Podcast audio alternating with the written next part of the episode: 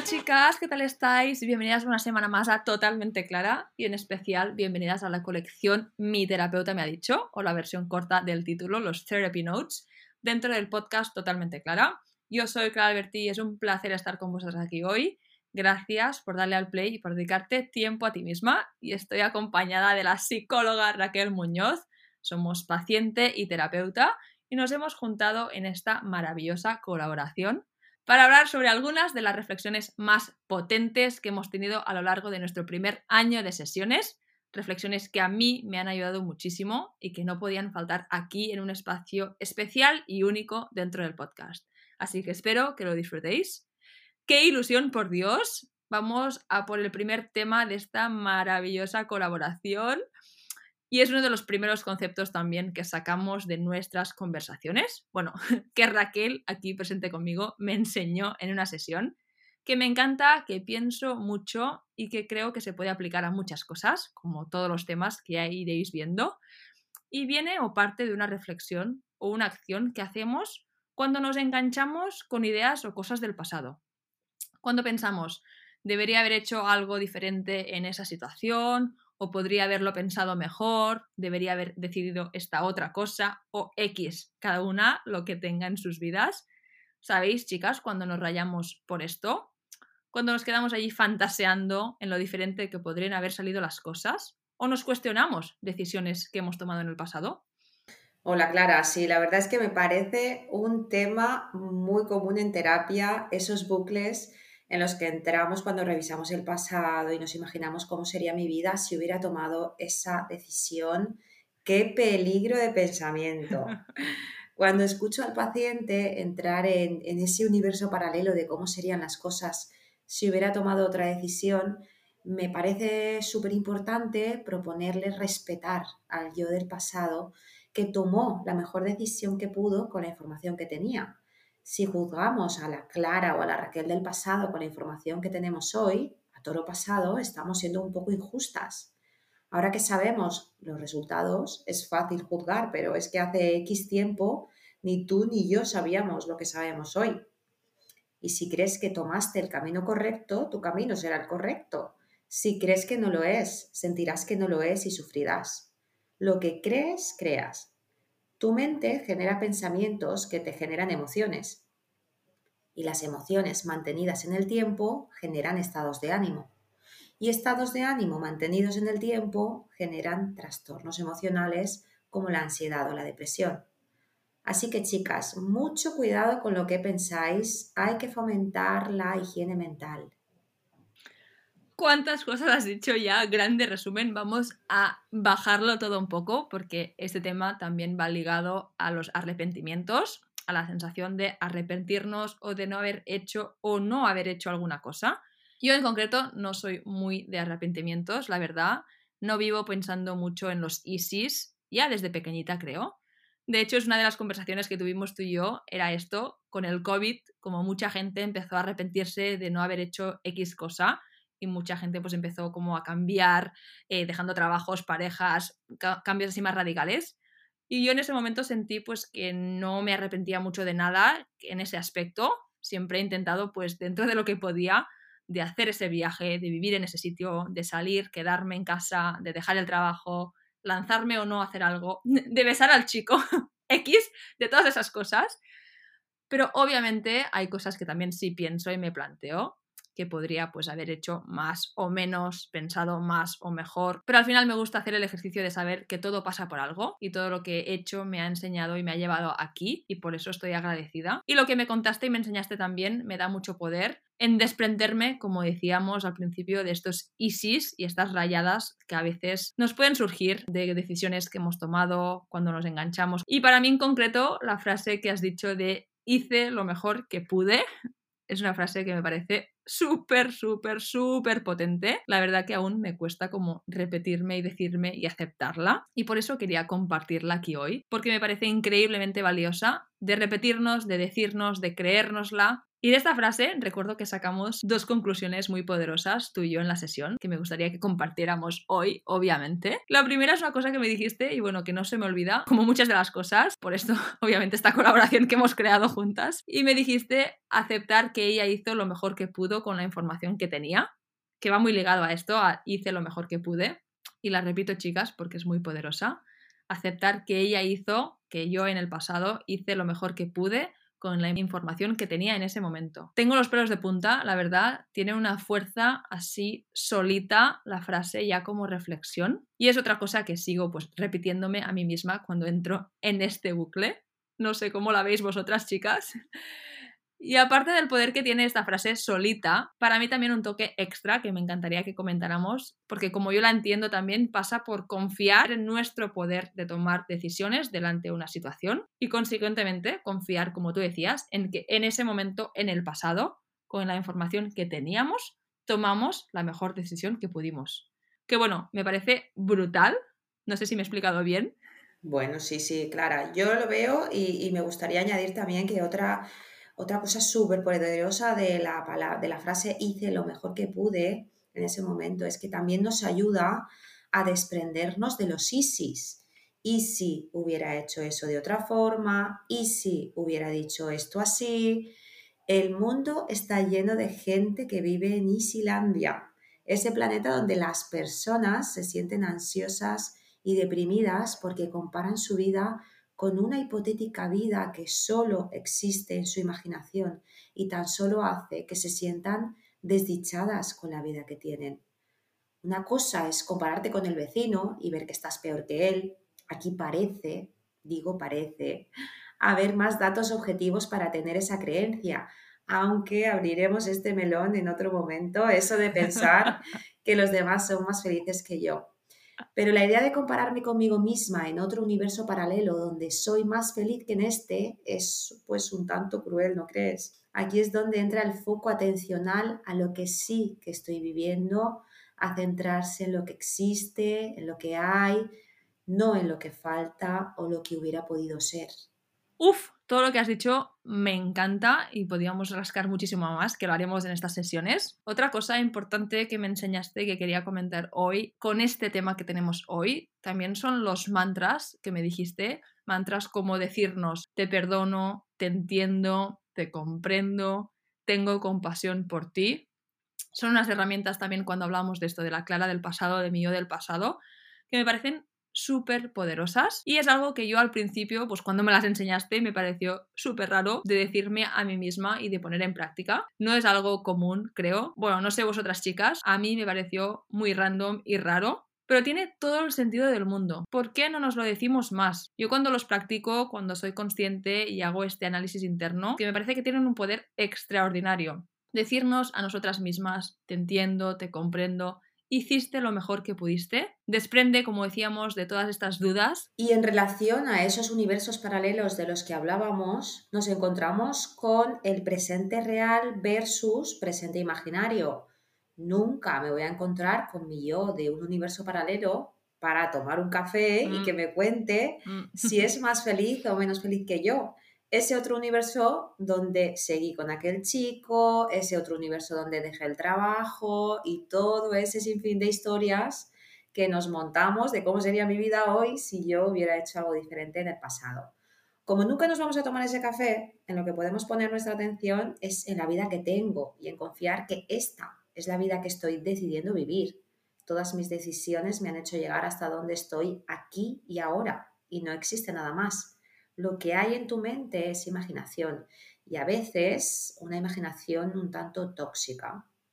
Se nos olvida muchas veces el acto de agradecer. Nos fijamos solo en lo que nos falta y de este modo transitamos la vida desde la carencia. Si somos capaces de poner la atención en lo que sí que tengo, en lo que sí que soy capaz, en lo que sí que disfruto, nos daríamos cuenta que el sentimiento cambia la vida se percibe plena sin que falte ese algo. Está demostrado que tener pensamientos de agradecimiento mejora el estado de ánimo. Así que chicas, mi propuesta es que cada mañana durante 21 días, cuando os despertéis, Veis las gracias por algo que hay en vuestra vida aquí y ahora, ya sea el sol, las manos que os permiten trabajar o comer, las piernas que os permiten caminar e ir donde deseáis para poder poner en valor de manera consciente nuestra vida. Me encanta de gratitud, de agradecimiento, hablamos mucho también aquí porque es una de las claves el levantarse por la mañana y pensar las cosas que sí que tenemos versus las que no tenemos, las que nos faltan y también irse a dormir pensando en esto me parece una herramienta súper clave. Y esto va ligado a lo que decíamos y al concepto mágico que tú has mencionado de mi yo del pasado, la Clara del pasado que me planteaste a mí también. Todos estos conceptos permiten desengancharnos de estas dudas que tenemos sobre nuestras decisiones. Y me hace gracia porque yo nunca me había imaginado planteado a mí misma así, como una personita en el pasado a la que puedo visualizar, hablar, entender, de confiar en las decisiones que tomamos con la información que teníamos, de repetirnos, te perdono, te entiendo, te comprendo. Todo esto pasa por imaginarnos a esta personita, a nosotras en el pasado. Y me encanta. Y otra cosita relacionada con esta que quería comentar hoy, que vi el otro día que alguien comentaba y me pareció súper cool, hablaban de la Clara del futuro, es decir, de mi yo en el futuro. Y ponían un ejemplo que me pareció súper curioso comentar, que me gustó, que era cuando, por ejemplo, nos sentimos con una presión hacia algo en el futuro, o con nervios, o con X historia que tengamos hacia futuro que nos crea incomodidad, decían que ayudaba a escribir como si la persona yo en el futuro nos estuviera diciendo algo a nosotras ahora. Es como el ejercicio que decíamos hasta ahora, tú y yo, pero al revés. Y la idea detrás de esto que comentaban es que al final normalmente en el futuro tenemos más compasión que en el presente y nos ayuda a destensionar lo que sea que estemos viviendo en el presente. Esto creo que en sesión no lo hemos comentado, entonces, ¿qué te parece? Pues mira, Clara, esto sería, eh, la propuesta sería escribir una carta desde la Clara del futuro, hablándole a la Clara del presente para que le ayude a coger un poco de perspectiva de la situación, a ser más compasiva, a enfriar el drama, porque al final de esto trata la terapia, de coger perspectiva, de ver el edificio completo, no solo la ventana rota. Y este ejercicio, chicas, también se puede hacer del presente al pasado, ¿no? O sea, es como, como puedes extrapolar y coger la perspectiva de todo. Vale, y la última cosita que quería comentar, también relacionada, dentro de este primer capítulo de esta maravillosa serie, es otro que me encanta, que es la Clara que yo quiero, es decir, la persona que yo quiero ser, que para mí viene a ser como una lista de las cosas que quiero ser, cómo quiero ser, cómo quiero actuar en situaciones, cómo quiero pues, responder o transmitir cosas, pensamientos, respuestas, conexiones y actuar acorde con esto. Es como mi yo ideal. Y no solo es imaginarlo, sino que la puesta en práctica sería pues escribirlo y actuar acorde. Y me encanta y me parece súper poderoso. Y tengo como una lista en el teléfono de las notas de las cosas que veo que me gustaría ser más y actuar pues más acorde. Y justo coincidiendo con el inicio de un nuevo año, también me parece relevante pues que no solo son los objetivos que queremos conseguir en la vida o profesional o personal, sino también cómo queremos ser nosotras, cuáles son los objetivos que queremos representar al mundo, cómo queremos actuar, hablar y responder. Claro, porque si no sé dónde me encuentro ni hacia dónde me dirijo, me resulta muy complicado hacer esta hoja de ruta. Por lo tanto, algo básico en terapia es marcar unos objetivos terapéuticos que nos vayan guiando hacia la persona que quiero ser y la vida que quiero llevar. Esto, la verdad es que requiere una revisión honesta de mis valores y de las cosas que realmente me hacen sentir satisfecha con la vida. No es un ejercicio fácil, ya que en esta exposición nos podemos dar cuenta de que no estamos caminando de manera coherente hacia las cosas que nos hacen felices. Y aquí comienza el dilema, la tensión emocional, la ansiedad y el miedo y, y para ello la compañía de un terapeuta profesional pues te puede ayudar a caminar con más herramientas y estrategias que te empoderen en tu proceso.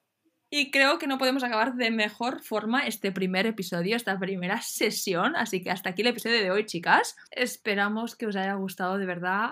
Como siempre, me encantaría interaccionar con vosotras, las que estéis aquí y os apetezca. Me encantaría conectar con las que os interesan estos temas, encontrar y poder hablar o debatir sobre las historias detrás de ellos. Tenéis el email en la descripción, os lo dejo por aquí también, nosotras arroba totalmenteclara.com y estaré encantada de leeros de verdad. También os dejo el contacto de Raquel, su Instagram y su página web también en la descripción. Y última cosita, chicas, os agradecería infinito si le dierais like y follow al canal, si os gustan estos episodios, obviamente, ya que me ayuda muchísimo dentro de la plataforma. Y estaré eternamente agradecida. Y ahora sí, nos vemos la próxima semana con uno más. Gracias de nuevo por estar las que estáis. Que tengáis una feliz semana.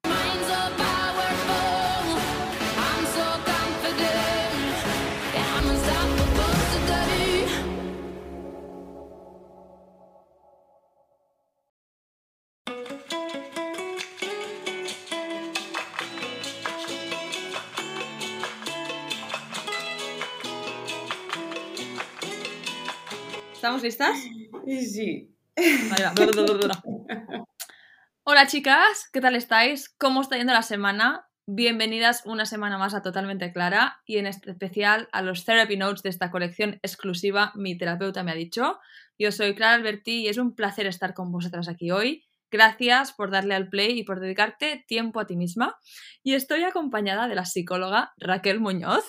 Hola chicas, somos paciente y terapeuta y nos hemos juntado en esta maravillosa colaboración para hablar sobre algunas de las reflexiones más potentes que hemos tenido a lo largo de nuestro primer año de sesiones.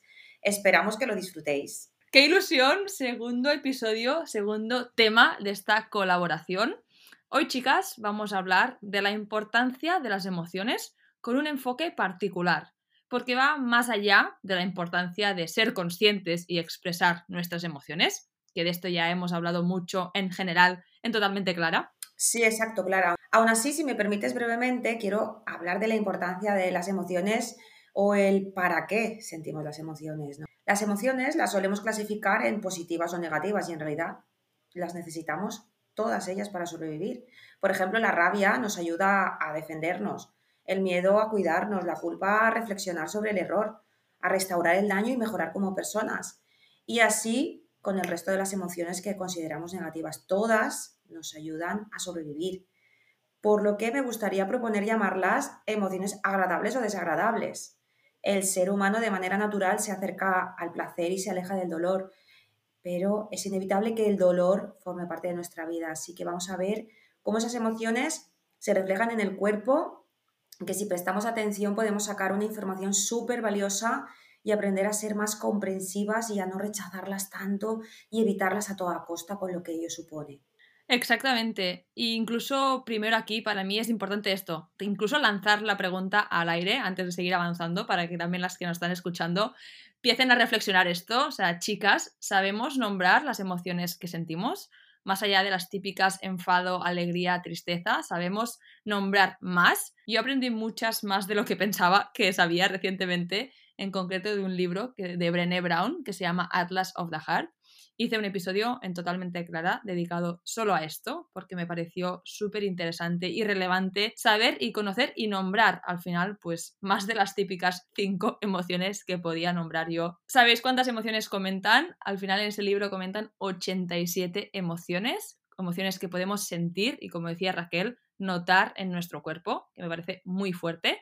Y os dejo el link en la descripción de este episodio con todos los detalles por si queréis saber más. Claro, Clara. Y si nos centramos en las emociones más comunes, podemos resaltar la alegría, la tristeza, el miedo, la ansiedad, la culpa, la vergüenza y la rabia. Obviamente hay muchísimas más y si nos centramos en matices podemos hablar de un muy gran abanico de emociones, pero por concretar podemos centrarnos para este podcast en estas.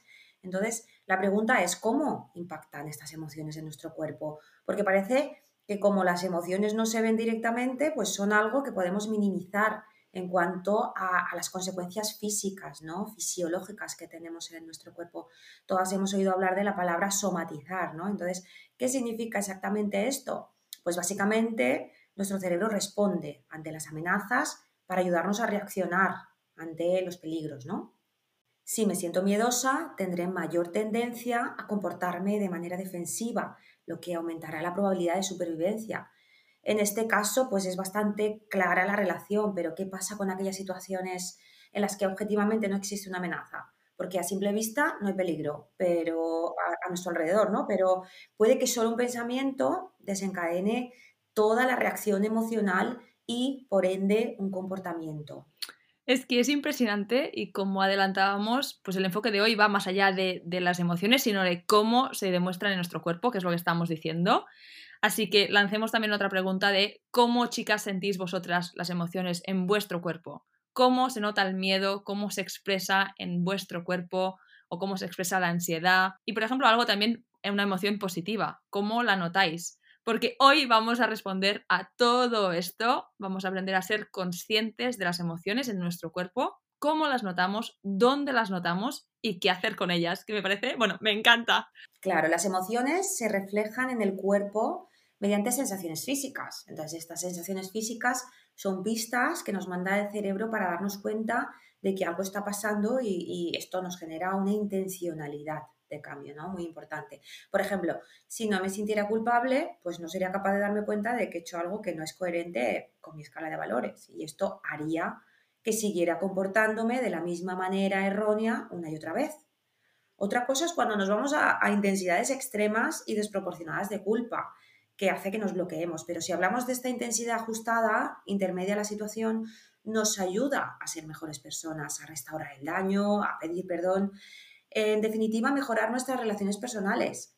Por lo tanto, como ves, hasta esa emoción tan desagradable que es la culpa tiene su funcionalidad en la vida. Por eso es importante ser consciente de cómo me siento, en primer lugar, para así tener una mayor capacidad de afrontar pues, las situaciones difíciles y el no actuar de manera automática, repitiendo patrones una y otra vez. Para ello nos podemos ayudar del cuerpo, haciendo este autoanálisis sobre qué sensaciones físicas siento en mi cuerpo, ya sea pues dolores de cabeza, presión en el pecho, falta de aire, contracturas musculares. El cuerpo habla, chicas, queramos escucharle o no. Es que es 100% así y estoy segura que las que estáis escuchando pues tenéis ganas de saber más, que nos estáis allí preguntando cómo lo noto, cómo soy consciente de esto. Sí, para ello podemos hacer un breve ejercicio sobre una emoción desagradable para observar directamente en nuestro propio cuerpo lo que estamos ahora mismo hablando, Clara. ¿Qué te parece si hacemos el ejercicio ahora? Al final es como un minutito o menos de práctica que podemos hacer aquí fácil. Si algunas que nos estáis escuchando os apetece hacerlo, pues lo podéis hacer ya. Y si no podéis porque estáis conduciendo o lo que sea, pues lo guardáis para otro momento. ¿Qué os parece? ¿Lo hacemos? Por mí genial, pues entonces vamos a ello, buscar un sitio donde estéis unos minutitos que nos vayan a interrumpir y os sentáis, os podéis tumbar. Y me gustaría que cerrarais los ojos, que tomaréis contacto con la respiración, un par de respiraciones profundas. Pongo la atención en la punta de la nariz, en la diferencia de temperatura del aire. Cuando entra entra más fresquito, cuando sale sale más cálido. Y me gustaría que recordarais alguna situación que os hizo sentir alguna emoción desagradable en estos últimos días. No hace falta que sea súper dramático, súper intenso, simplemente algo que os hizo sentir pues, o, rabia o miedo, ansiedad, culpa o, o cualquiera de estas emociones desagradables de las que estábamos hablando. Ahora intentamos ver la escena completa ¿no? de esta situación que te sucedió. Recréate en ello y presta atención al cuerpo. Intenta intensificar esa emoción. Sigue imaginando la escena. Y fíjate en qué parte del cuerpo sientes alguna sensación física. Pon atención y te puedes ayudar de un escáner que puede ir desde los pies hasta la cabeza, donde vas observando, vas analizando si hay una parte de tu cuerpo donde se ha generado esa sensación física un tanto desagradable, ya puede ser en el estómago, en el pecho, garganta, cabeza, en la espalda. Mira a ver cómo se siente tu cuerpo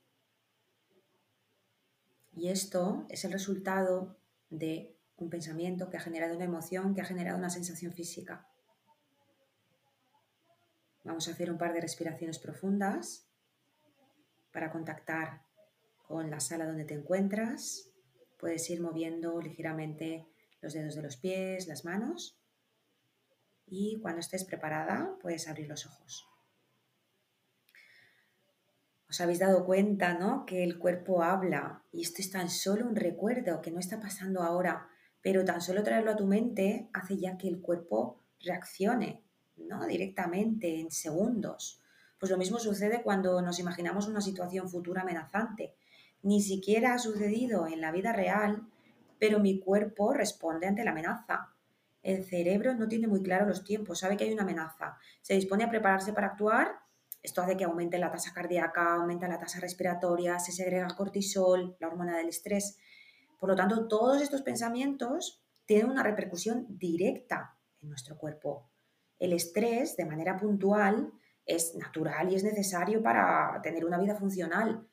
Nos ayuda a programar, a proyectar al futuro, a organizarlos, pero el estrés crónico disminuye la capacidad del sistema inmunológico, lo que al, final se traduce en una mayor tendencia a desarrollar enfermedades. No es que el estrés nos enferme, es que el estrés debilita nuestras defensas.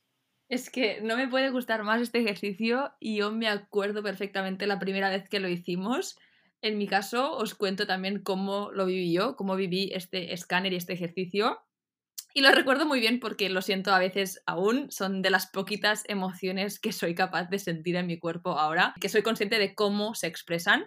Y yo lo noto en la garganta, a veces me noto como un nudo en la garganta. Y lo que me dijiste cuando hicimos este ejercicio es que normalmente la sensación en la garganta representa las cosas que no estamos diciendo. Y esto me dio un yuyu ser consciente de esto, porque, bueno, como decías, es increíble cómo las emociones se expresan en nuestro cuerpo y, consecuentemente, cómo el cuerpo nos habla. Es que es increíble.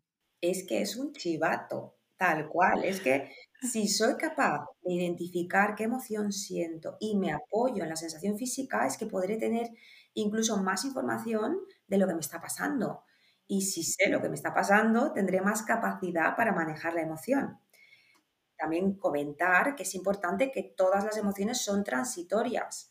Funciona como una curva de Gauss que tiene una, zona de subida, una meseta y una zona de bajada. Cuando estamos de subida, eh, estamos en el pico de la curva, tenemos la necesidad de dejar de sentir esa emoción tan desagradable y puede que hagamos cosas para evitarla, como por ejemplo utilizar el móvil para no enfrentarnos a una conversación incómoda o no ir a una entrevista de trabajo para evitar el rechazo, pues estos son conductas de evitación que hacen que a corto plazo deje de sentir la emoción, pero a medio o largo plazo no resuelve la situación.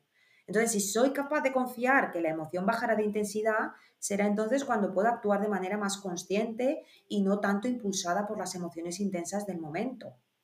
A mí me gusta mucho la metáfora de, aprender a surfear la ola de la emoción desagradable, ¿no? Es todo un arte que se puede aprender. Y hay veces en terapia que me dicen que no se pueden controlar, por ejemplo, cuando están súper enfadados y que terminan gritando a su pareja. Entonces, claro, yo les propongo trabajar eh, con el termómetro emocional. Imagínate, Clara, que tenemos un termómetro que puede medir la intensidad de tu rabia del 0 al 10, siendo 0 la intensidad más baja y 10 la más alta. Pues la propuesta no es aprender hablar tranquilamente cuando estoy en una intensidad de 8, sino de aprender a saber en qué intensidad es recomendable hablar y en qué intensidad es más recomendable hacer un tiempo fuera. Es decir, me doy unos minutos, horas, incluso días para bajar la intensidad a un nivel 3 o 4 y ya ahí pues, pues poder hablar con más conciencia y no secuestrada por la rabia. Si en ese tiempo fuera puedo poner la atención en lo que estoy haciendo, lavarme las manos, beber un vaso de agua, que me dé el airecito, el sol en la cara, puedo ir regulando la intensidad de esta emoción. Pero si en ese tiempo fuera estoy pensando todas las maneras posibles que tengo de vengarme, la intensidad de la emoción no bajará, incluso puede aumentar. Entonces, por lo tanto, es importante darme cuenta si estoy consumiendo pensamientos fríos, que son los que me ayudan a calmarme, o pensamientos calientes, los que aumentan la intensidad de la emoción. Tan solo si soy consciente de esto, ya he dado un gran paso para aprender a hablar cuando estoy preparada y a ser un poquito más consciente de lo que digo y lo que hago. Me parece tan poderoso todo esto. O sea, estamos hablando no solo de ser conscientes de cómo se expresa una emoción, sino de ser conscientes de lo que tú dices, que las emociones son transitorias, la curva que sube, que baja y que las emociones tienen niveles y la importancia de conocer qué niveles tenemos nosotras, pues para evitar, como decías en el ejemplo, de llegar a un enfado de 8 y la acción o la rabia que puede acabar estallando. Y lo que es tan valioso es conocernos y saber, pues, también qué situaciones nos provocan, qué hacer para evitarlas o para no llegar a este 8. Me parece un concepto teórico muy interesante y que puede ser una herramienta muy útil que podemos empezar a aplicar, pues al final en diferentes situaciones de nuestra vida. Otra cosa que quería comentar sobre este punto, más que nada porque también es un ejemplo mío que yo misma me encontré, que al conocer y saber de esto y al intentar pues ser consciente de cómo se expresaban las emociones en el cuerpo, intentaba entonces analizar todo lo que sentía mirando mi cuerpo y analizando todos los niveles todo el rato para dar un ejemplo más real, como decía, me encontraba, por ejemplo, literal, analizando si tenía un nudo en la garganta después de cada conversación todos los días para ver si no había dicho todas las cosas que quería decir. Y algo que me dijiste también que me gustó mucho, que quería traer aquí hoy y compartir, era frenar y no caer en el sobreanálisis de hacerlo too much, no caer en la trampa de amplificar estas emociones y sensaciones. Amplificar para mí aquí es la palabra preferida para explicar esto. Es decir, si estoy pendiente todos los días de si tengo un nudo en la garganta, seguramente voy a notar mucho más este nudo, más de lo que mi cuerpo incluso quiere transmitirme, porque inconscientemente estoy como analizándolo todo el rato. Y el poder aquí está en entender esto, que a veces es igual de importante saber que tampoco hace falta confrontar cada emoción y también saber dejarlas ir, ¿no? Asumir que la vida está conformada por emociones que nos gustan más y otras que nos gustan menos y esas que nos gustan menos y de las que oímos nos ayudan. Darle ese enfoque funcional a la emoción, al menos a mí, me ayuda a transitarlas un poquito mejor. Y sobre todo también me parece valioso el punto de saber que no somos nuestras emociones, que lo más humano que podemos hacer es ser consciente y expresar nuestras emociones, pero que tampoco somos todo lo que sentimos, todo lo que pensamos, y aquí también el escoger qué queremos confrontar y qué también, valioso igual, queremos dejar ir. Claro, como decíamos al inicio, recordad la curva, las emociones son transitorias, bajan, bajarán de intensidad si acepto que siento tal o cual emoción en este momento y aumentarán o se mantendrán en un nivel de intensidad elevado si mantengo vivo este presente, le doy vueltas, me pregunto por qué, qué injusto es, eh, porque lo siento en esta intensidad. Entonces, toda esta discusión que tengo está generando que la intensidad se mantenga elevada. Por ejemplo, he discutido con una amiga. Si el pensamiento que acompaña a la emoción es montarme siete películas de cómo le hubiera contestado, de qué le voy a decir la próxima vez que la vea, de cómo puedo devolverle la que me ha hecho, pues haré que esa emoción se mantenga elevada, intensa y bastante desagradable, claro. Si soy capaz de posponer la resolución del conflicto. Cuando la emoción es menos intensa, pues obviamente tendré mayor capacidad de actuar de una manera más calmada, de, no estar secuestrada por esta emoción, por esta rabia, ¿no? Por poneros el ejemplo gráfico del termómetro que decíamos del 0 al 10, si estoy en una intensidad entre 0 y 10, siendo 0 la más baja y 10 la más alta, superior a 4 o 5, pues quizás no sea el momento más adecuado de resolver este conflicto, porque puede que haga algo que luego me arrepienta, que no me sienta bien. Entonces, a corto plazo me puede ayudar a desahogarme, pero ¿qué pasa? Cuando eh, la liamos, soltamos eso que nos da la gana de decir porque me ha dado rabia y te suelto otra más, más gorda, ¿no? Y a lo mejor ni siquiera lo estoy pensando. Pues a medio largo plazo va a poner las cosas entre nosotras obviamente más complicadas. Entonces, una propuesta pues sería pactar conmigo misma cuando yo identifique que estoy en una intensidad de rabia de más de 4 o 5, esperar. Eso que nos cuesta tanto, esperar a que baje, confiar que esto va a disminuir de intensidad, confiar que las emociones son transitorias, que van a disminuir en unos minutos y horas y en la calma, en la calma poder sí, entonces decir lo que me pasa, ¿no? No estamos hablando de callarme las cosas, de no confrontar, no, es elegir el momento adecuado para que yo pueda expresarme de la manera más correcta posible, por así decirlo, y no secuestrada por esa rabia que hace que después tenga estas consecuencias que hace que se empeore todo y que se líe más, ¿no? el problema o la situación a resolver. Qué potente. Y yo creo que con esto lo dejaría hoy porque, bueno, ya son muchas cosas a asimilar y próxima semana traemos más cositas seguro. Os dejaré el link de los episodios relacionados y todo lo que hemos comentado en la descripción de hoy. Me ha encantado también este episodio porque creo que es eh, algo que eh, nos puede ayudar tanto en la gestión emocional que es súper valioso el darle un espacio para cómo reacciona nuestro cuerpo y utilizarlo siempre ¿no? para empoderarnos, para tener más conocimiento sobre nuestra propia gestión, tanto de la parte fisiológica como emocional. Entonces, bueno, pues lo veo como una base fundamental en nuestra colección y encantada de haber estado otro día aquí contigo. Nos vemos la semana que viene. 100%, cositas súper guays. ¡Ah! Esperamos que os haya gustado de verdad como siempre, me encantaría interaccionar con vosotras, las que estéis aquí y os apetezca. Me encantaría conectar con las que os interesan estos temas, encontrar y poder hablar o debatir sobre las historias detrás de ellos. Tenéis el email en la descripción, os lo dejo por aquí también, nosotras arroba totalmenteclara.com y estaré encantada de leeros de verdad. También os dejo el contacto de Raquel, su Instagram y su página web también en la descripción. Y última cosita, chicas, os agradecería infinito si le dierais like y follow al canal si os gustan estos episodios, obviamente, ya que me ayuda muchísimo dentro de la plataforma. Y estaré eternamente agradecida. Y ahora sí, nos vemos la próxima semana con uno más. Gracias de nuevo por estar las que estáis. Que tengáis una feliz semana.